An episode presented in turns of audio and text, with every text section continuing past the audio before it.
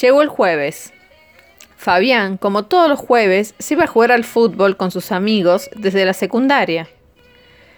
Le dio un beso en la frente a Carla y le dijo, Gorda, no me esperes a cenar, porque haremos un asadito esta noche por el cumpleaños del jetón.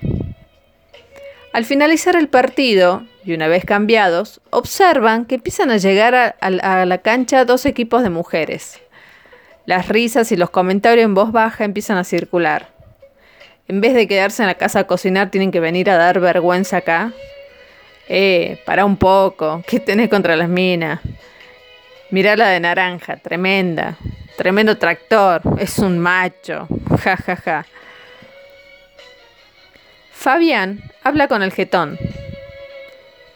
Qué grande, loco. 50 pirulos. Estamos en plena juventud. Juventud, ponele. Eh, no te vas a deprimir ahora. Mira cómo estamos. Vos, Ura, estás bien. Mírate. Pancita marcada, brazos marcados. Estás para abrazar a cuantas chiquitas quisieras. Mientras se daba la charla amena y amistosa, se escucha una voz. Señor Espeche. Fabián y el jetón se dan vuelta. Era Camila.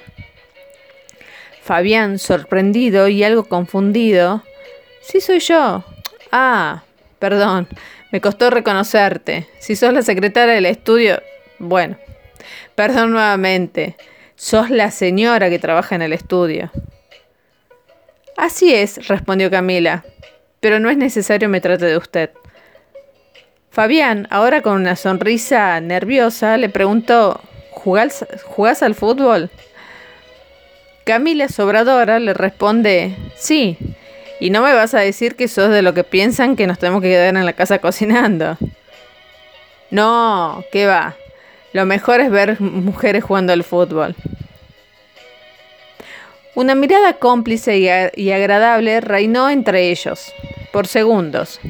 El silencio se adueñó de ese instante y el corazón tomó un ritmo acelerado. Camila reaccionó diciendo, bueno, hasta mañana.